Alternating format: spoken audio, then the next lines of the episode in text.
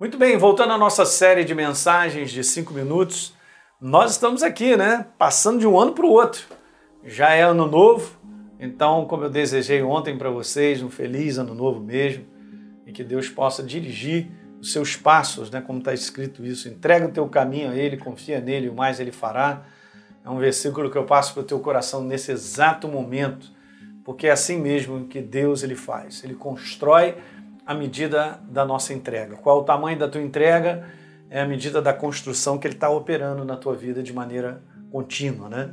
Mas estamos no meio da série, praticamente terminando, falando sobre o entendimento do processo de Deus na nossa vida. Explicando o sistema do reino de Deus, Jesus deu vários exemplos através de parábolas como seria o reino de Deus ou como ele trabalharia na vida do homem. E uma das passagens que eu mais gosto é de Marcos capítulo 4, do verso 26 ao 29, quando Jesus compara o reino de Deus a um homem que lança semente no solo. É, e a gente sabe que a semente ela, ela desce na terra, ela cria raízes, né? o homem acorda, ele dorme, passa o dia, passa a noite, até que tudo isso cresça e brote os frutos e os frutos amadureçam.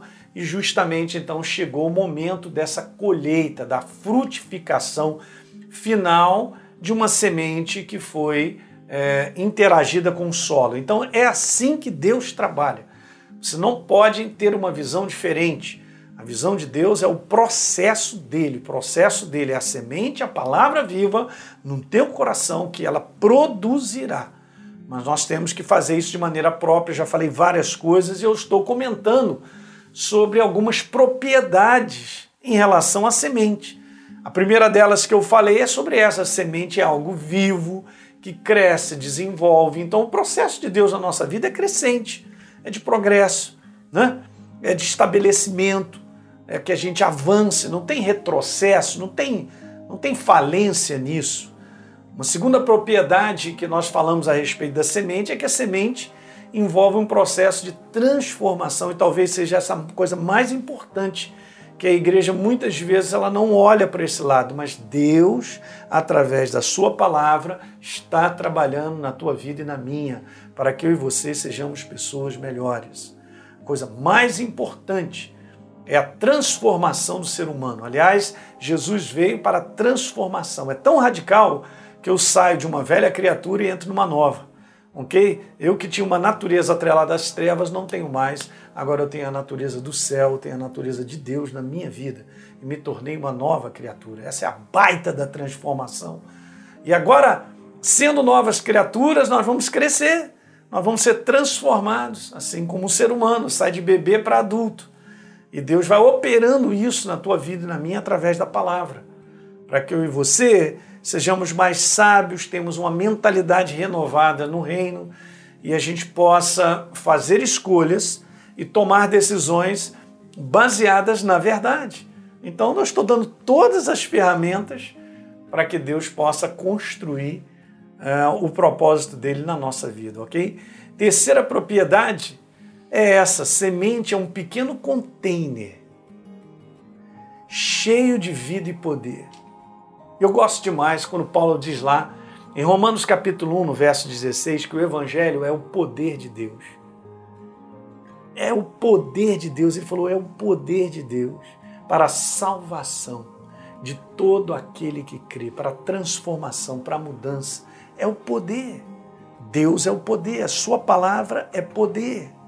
Veja, em Hebreus capítulo 4, no verso 12, diz: Tudo quanto Deus nos diz nessa versão diz assim: só a primeira parte, é cheio de força viva. Ele é o poder. O poder de Deus é a sua palavra. Quando você crê na palavra, esse poder se manifesta das mais variadas formas. É assim mesmo. Então você quer ver um exemplo? Olha, deixa eu dizer isso aqui para você. Todas as promessas, todos os conselhos de Deus em Sua palavra estão cheios de vida, poder e bênção. Por que, que a igreja, por que, que a gente não entende isso? Que quando Deus dá uma palavra, e quando Ele dá uma direção, quando Ele fala ao nosso coração, é, é, tire isso, né? Tire isso para você pegar. Caramba, Deus me deu uma palavra, essa palavra é cheia de vida, de poder e de bênção. Quando Deus tem algo para me falar, é que Ele quer me abençoar. tem poder nisso, tem vida nisso. Eu não posso trocar isso de forma alguma. Várias passagens no Velho Testamento mostram sobre o próprio povo de Deus ficando e Deus dizendo assim: vocês estão ficando com o seu próprio conselho, o conselho de vocês.